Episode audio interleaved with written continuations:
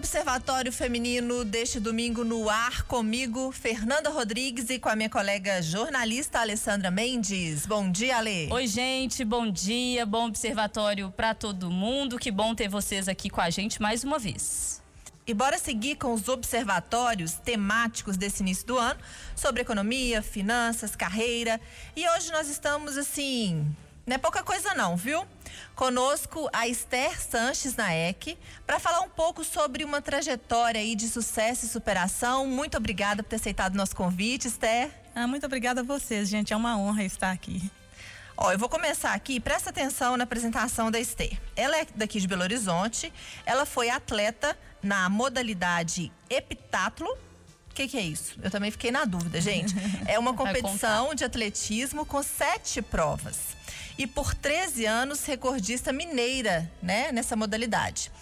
Foi proprietária da franquia de cosméticos Vitaderme, e hoje ela é presidente e fundadora do Centro Cultural e Comunitário Brasileiro de Hartford e da Associação dos Amigos Apaixonados por Alvinópolis, duas organizações não governamentais que ajudam pessoas carentes e várias instituições. Esther, é muita coisa, mas eu sei que tem mais. Eu fiz um resuminho aqui, tem muito mais coisa, né? Tem, é uma vida inteira, né, de filantropia. Eu vim de uma família filantropa, meu pai, embora a gente morasse num bairro simples aqui do, a, de Belo Horizonte, bairro Novo Glória, papai era líder, né? E ele tinha depósito de material de construção, e cinco depósitos de materiais de construção em bairros começando, né? Então ele sempre quis ajudar muitas pessoas. E aos sábados à tarde, ele ia ao SEASA e arrematava tudo, tipo assim, às 5 horas da tarde, enchia os caminhões e levava para o nosso bairro para distribuir. Então, assim, eu cresci vendo isso. Então, quando as pessoas falam, ah, ela é uma, ela é uma filantropa, sim, eu sou, eu não estou, eu sou. Então, faz parte da minha vida. E como e depois... é que foi do atletismo, Estados Unidos? Pois é, porque eu fiquei curiosa com essa sua biografia, porque você foi atleta, recordista e numa categoria que é nada fácil, né? Você é tem verdade. que ser muito bom em sete coisas. Minha irmã era atleta. Ela era atleta do Clube Atlético Mineiro. E eu tinha 13 anos de idade, fui vê-la competir. E o técnico na época, na época é, disse: Olha, essa menina fica aí sempre pulando para lá e para cá, e hoje a heptatleta faltou. Epitra, é, é, uma modalidade do atletismo com sete. Para homem é decathlon e para mulheres é heptatlo. Na época era pentatlo, que tinha o pentatlo da Coca-Cola, né? Muito famoso. Então ele disse: Olha, é, a nossa heptatleta faltou. Coloca ela aí só para a gente não perder ponto, porque dá muito ponto para o clube, né? Então as modalidades são, vocês devem estar curiosos, né? Uhum. É salto em distância, salto em altura, lançamento de dardo, arremesso de peso, 100 com barreiras, 200 e 800. Nossa. Então, assim, a gente ficava dois dias competindo, né? Os homens decatletas e as mulheres heptatletas. Então, eu bati o recorde mineiro. Primeira vez que eu competi, não sabia nada, não tinha técnica nenhuma. Bati o recorde mineiro e fui convocada para o brasileiro. Aí fui convocada para o troféu João, João do Pulo, que acontecia, não sei se acontece ainda, em Curitiba. Nunca mais parei. Foi aí que eu comecei a treinar. Então, por 13 anos, eu fui recordista mineira. E todas as vezes que eu ia competir, não tinha ninguém melhor do que eu.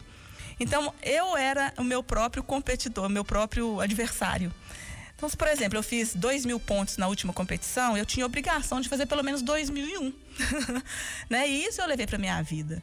Em tudo que eu faço na vida, eu sempre procuro melhorar né? Se hoje eu fiz uma redação legal, amanhã eu tenho que fazer uma, uma redação mais que legal, uhum. né? Se eu tive um bom relacionamento social hoje, amanhã eu tenho que duplicar isso para que eu possa ajudar mais pessoas. Eu levei isso para minha vida, então tudo que eu faço hoje na, na vida, eu sou, né, o meu maior competidor. E como é que essa carreira foi para os Estados Unidos, troféu lá fora? então, aos 16 anos de idade, a minha amiga Alcina, que era recordista pan-americana de 800 metros, ela foi convidada para fazer parte de um projeto que chamava-se Projeto Futuro Minas, que o técnico Akil Matsura, eh, ele ainda é vivo, foi, ele é ex-prefeito de Lins, em São Paulo.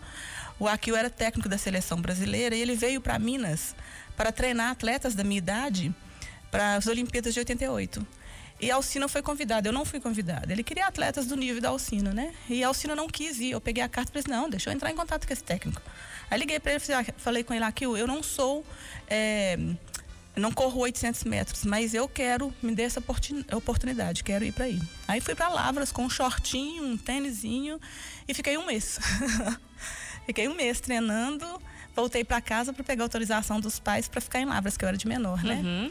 Em Lavras, é, eu tudo que eu pude para fazer para melhorar a minha performance como pessoa, como atleta, como estudante, eu fiz. Então, assim, eu tirei proveito de todas as oportunidades que me deram e fiz todas as oportunidades acontecerem na minha vida. Tenho os melhores amigos em Lavras. Lavras era uma cidade racista, onde os brancos ficavam de um lado e os negros do outro. A gente está falando de qual período, qual ano? Mil, uh, 1985 86. Uhum. Era um retrato mesmo é, do país, né? É, era, muito, era muita é, discriminação racial, mas eu era uma das únicas negras que circulava dos dois lados, né? Frequentava o Lavras Tênis Clube, fui muito bem aceita e foi muito bacana isso, né? Porque é, um dos maiores problemas aqui no Brasil em, em relação a essa questão racial é que hoje a gente está batendo muito forte nisso, mas a gente não está preparando as pessoas, né, para é, realmente se valorizarem como pessoas, né, e não como raça. Uhum. E era o meu caso, eu era valorizada como pessoa e não como raça, tanto que eu digo sempre, mesmo morando nessa situação, foi nos Estados Unidos que eu vi que eu era negra, né, e gostei da ideia porque eu comecei também a tirar proveito de todas as situações, porque o negro nos Estados Unidos ele tem várias é, oportunidades, principalmente escolar, né? Que é a chamada cota, que, que funciona um pouquinho diferente lá.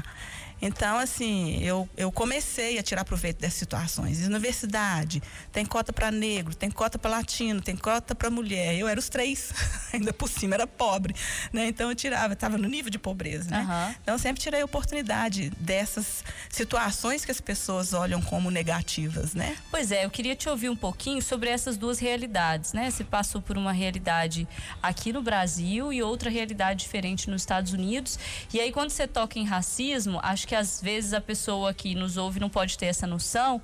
É, nos Estados Unidos, negros são minoria, né? Uhum. Hoje, por volta de 16, 17%. Uhum. E, e aí há mesmo preconceito. Aqui o preconceito tá aí, a gente convive com ele e tal. E lá há, há essa diferença, né, Esther? Você sentiu isso? Não, eu não senti. Não? Eu não senti porque é muito interessante. Eu tenho um, um sotaque muito grande, né? Desculpa, eu falo inglês com sotaque muito forte, uhum. embora esteja morando nos Estados Unidos há 35 anos. E eu observei que tanto o negro discrimina o branco quanto o branco discrimina o negro, que é um pouquinho diferente do Brasil, né? Aqui a gente, o negro é mais discriminado pelo branco e pelo a pessoa que tem um, um poder aquisitivo mais elevado, uhum. né? Independente da cor da sua pele, se você tem um poder aquisitivo mais elevado, existe esse, esse, essa discriminação social. Esse é o meu ponto de vista, né? E nos Estados Unidos, independente do seu status social, né? Você é discriminado se você é branco, se você é preto, porque o preto discrimina o branco também, não gostam. Eu não senti isso justamente por isso. Eu não, eu não cresci sabendo que eu era menor porque eu era negra, por causa da cor da minha pele, ou por causa da, é, da minha etnia ou, ou, gênero, né? Uhum. Então, cheguei nos Estados Unidos, eu não, eu não cheguei pensando, estou num país que vai me discriminar. Eu cheguei para mudar a minha vida. Eu queria fazer o índice para as Olimpíadas.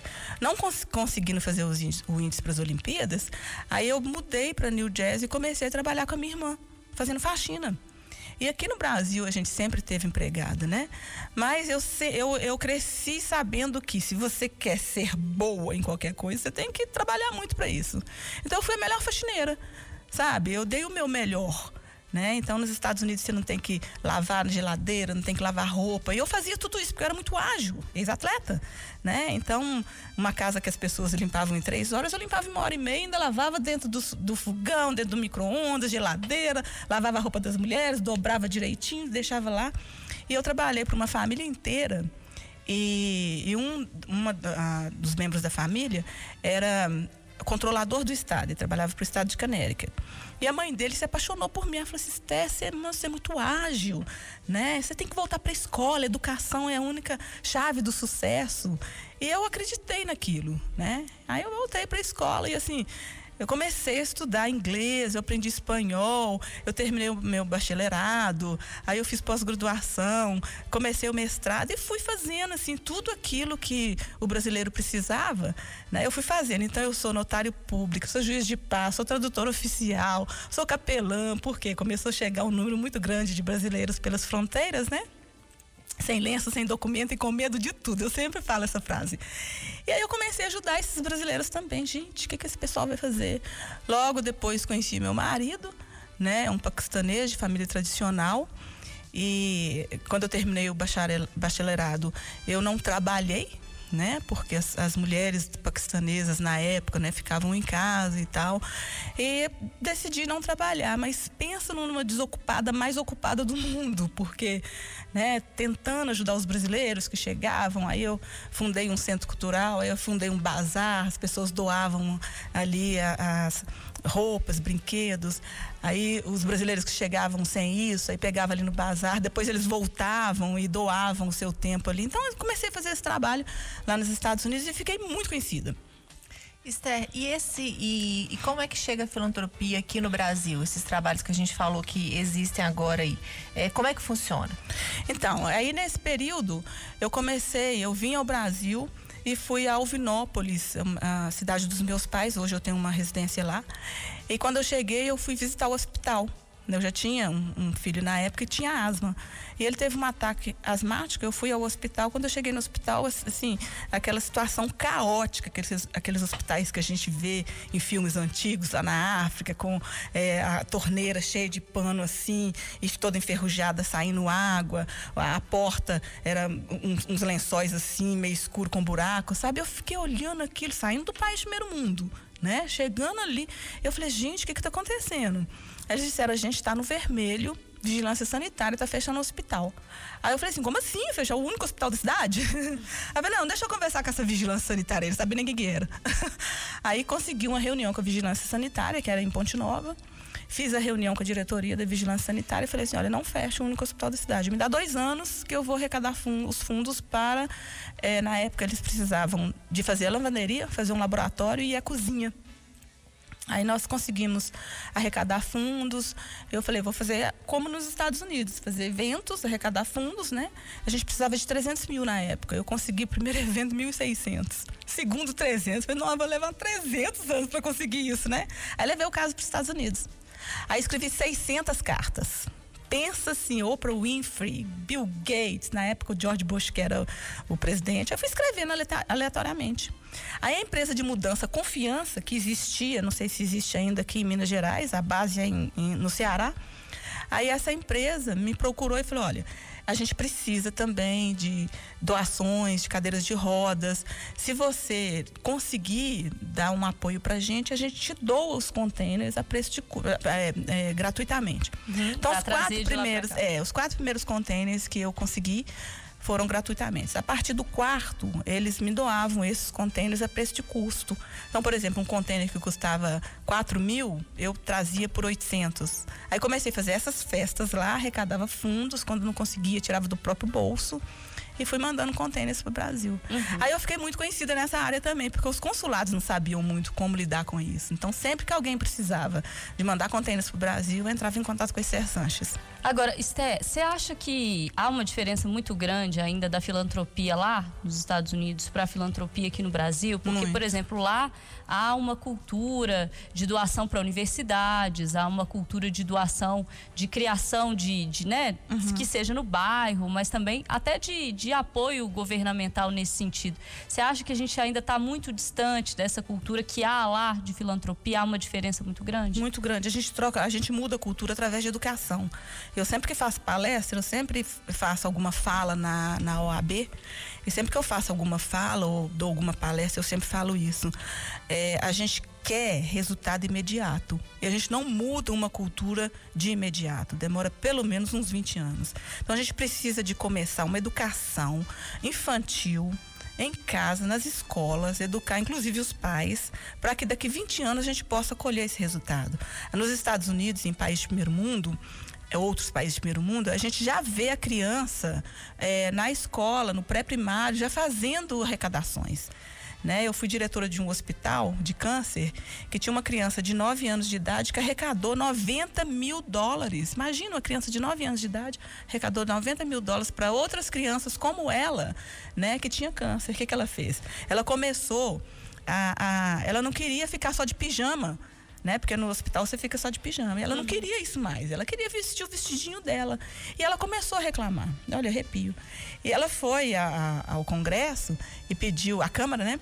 E pediu que houvesse um dia para todo mundo vestir o pijama. Para eles sentirem como que é a situação de pessoas que vivem no hospital, que tem que vestir pijama o tempo inteiro.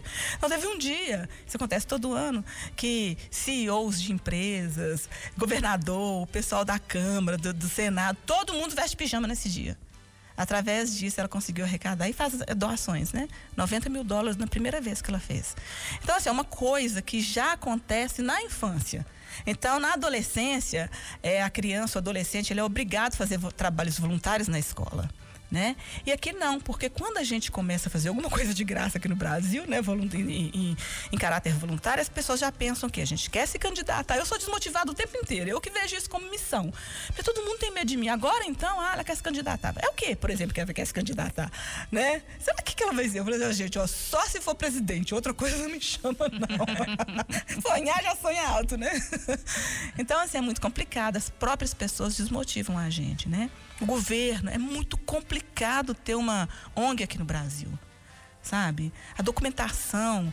É caro abrir uma ONG. Agora mesmo estou tentando abrir para um amigo meu de, da, da Serra do Cipó, que ele está ficando 3 mil reais. Imagina como que uma pessoa carente tira 3 mil reais. Aí ela funciona como uma empresa. INSS. A pessoa não tem dinheiro para pagar nem a conta de luz da ONG, não tem nenhum local para ter, tem que pagar o INSS dessas pessoas que são é, da diretoria, que são é, funcionários, né? Então fica uhum. muito complicado manter a documentação. Esté, a gente está caminhando aqui para o final do programa.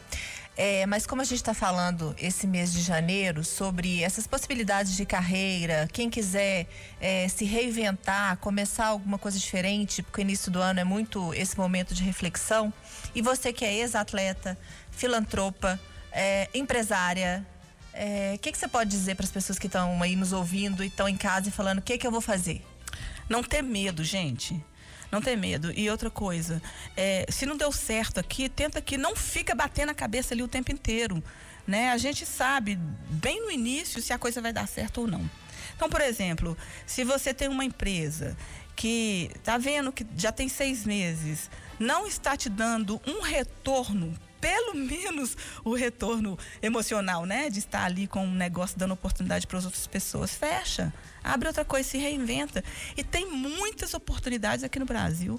O Brasil é um país que se você sai na rua vendendo picolé, você ganha um dinheirinho. Coloca cinco, seis pessoas que estão na mesma situação que você para vender esse, esse picolé também. Se o picolé é um real, você está gastando 50 centavos, você está ganhando 50 centavos. Você dá 30 centavos para essa pessoa, você está ganhando 20 centavos, você está perdendo. É pouco, mas é um pouco que juntando, né? Não tem o velho ditado, é, é, é galinha Esqueci o ditado. É... De grão em grão. De grão em grão, galinha chupar. Isso. É, então, assim, eu acho que a gente não tem que ter vergonha de determinadas coisas. Eu acho que o brasileiro tem muita vergonha, né? Eu vou vender um sanduíche, daí se meu vizinho está falando que eu estou vendendo um sanduíche, né? Eu fui diretor de banco hoje, eu estou desempregado, mas se vender um sanduíche ali, vai me dar um retorno bacana. Por que não fazer isso? Então, as pessoas têm muita vergonha disso. A gente tem que parar de ter essa vergonha. A gente tem que parar de criticar os outros. A gente tem que parar de desmotivar. A gente tem que olhar para o Brasil de maneira que essa é a nossa cor, verde, amarelo, azul e branco. Esse é o nosso país. Eu quero o melhor para esse país, independente de partido político, independente de religião, independente do, da, da, da, da, sua etnia, independente de tudo. Eu quero um Brasil melhor. Como que eu faço um Brasil melhor? Eu doando, eu fazendo a minha parte. Se eu posso varrer a porta da minha casa, por que não fazer? Eu vou pegar a vassoura e varrer a porta da minha casa. É obrigação da prefeitura? Talvez seja, porque você paga imposto para isso. Mas se não chegou, por que não fazer? Né? Talvez naquele momento a prefeitura vai estar tá fazendo uma outra coisa que possa te beneficiar mais. Não depredar, gente sabe? Porque quando a gente depreda qualquer coisa, ele vai ter que ser renovado e vai ser renovado com os nossos, as nossas contribuições. Parar de criticar e colocar mais a mão na massa. A gente precisa de fazer isso. A gente precisa de ter uma noção de quem que a gente vai eleger para nos representar. O Brasil necessita disso. Né? Então são várias coisas que dependem muito da gente, só da gente, para que a gente possa ter um Brasil realmente melhor e que a gente possa colher esses frutos. Respondendo a sua pergunta, né? Que a gente possa ter uma situação melhor e oportunidades melhores para o que a gente decidir fazer. Então é ação, Alessandra. Ação. Parar de reclamar e colocar a mão na massa, Fernanda. e eu acho que tem muitas mensagens aí nessa fala da Esther, para quem está em casa acompanhando o observatório nesse início de ano. Faz um suco aí de tudo que foi dito, beba, se renove e comece o ano bem, porque tem ano pela frente, viu, gente? E dá tempo, né, Esther, de, de fazer diferente. Não, e o Brasil está sendo muito bem visto lá fora, gente. Embora, né, todo esse problema político de pandemia e tal, é, eu sempre ouvi as, as, autoridades falando. Eu levei o consulado brasileiro para minha cidade, né, fiz um abaixo assinado e tal. No dia do, da inauguração, o prefeito, eu achei muito interessante isso, foi em 2010. O prefeito disse: brasileiro é engraçado, eles demoram, demoram, demoram, mas quando faz, faz o melhor e faz para sair na frente. E a gente tem que ter essa consciência. A gente é muito bom o brasileiro é muito bom, porque a gente está sempre reinventando. A gente está sempre fazendo né, uma coisa diferente. E a diversidade diferente. tem demais, né? De então muita. a gente é bom em se renovar. Deixar o negativo de lado e olhar só para frente, igual foguete, para é, frente, Tem uma frase cima. que é famosa aí, vamos vencer as adversidades com otimismo. Vamos ter fé, gente. E muito obrigada, Esther, ter vindo aqui dividir sua história com a gente. Quem quiser conhecer mais um pouquinho, tem alguma rede social? Onde que te encontra? Como é que faz? esthersanches.com é, esthersanches.com. É, um é site? site, né? É, o meu site. Ele tem tá todas as minhas redes sociais. Coisa, Instagram? Esther Sanches Brasil. Aí. Arroba Esther Sanches Brasil, Isso. gente. Pra quem Alessandra, até semana que vem? Até renovada, né, Fernanda? Nada de reclamar essa semana, só agir. Vamos embora que o carnaval já tá batendo na porta e até domingo que vem, se Deus quiser.